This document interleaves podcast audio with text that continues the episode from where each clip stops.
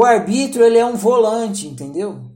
Ele não é o motor. O motor é o desejo. Você não consegue desligar o motor.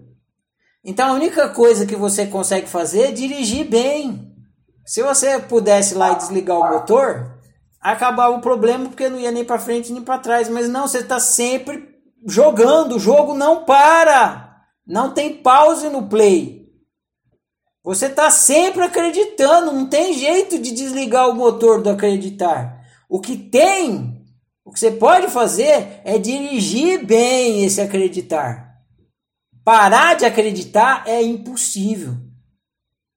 Agora, você pode pegar no volante e falar: não já, não, já que eu não consigo parar de acreditar, então vou acreditar nas coisas que fazem eu viver bem, nas coisas que me faz bem. E aí você dirige bem a sua experiência.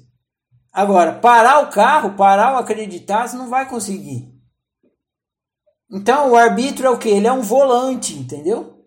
Ele é o seu joystick que você usa para dirigir a experiência que você está tendo. Agora, você não consegue parar, por isso você nunca para de ter experiência.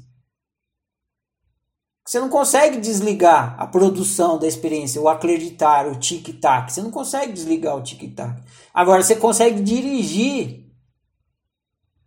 o rumo da sua experiência, a qualidade da sua experiência.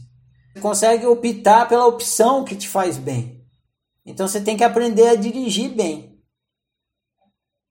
Então não é questão de ter fé ou não ter fé. Você não consegue parar de ter fé. Você não consegue parar de acreditar. Você não consegue parar de clicar. Não é opcional. Opcional é para que rumo que vai a sua fé? Para que rumo que vai o seu acreditar? Para que rumo que vai a sua opção? Vai rumo ao seu bem viver ou rumo ao seu mal viver? É isso que você precisa saber.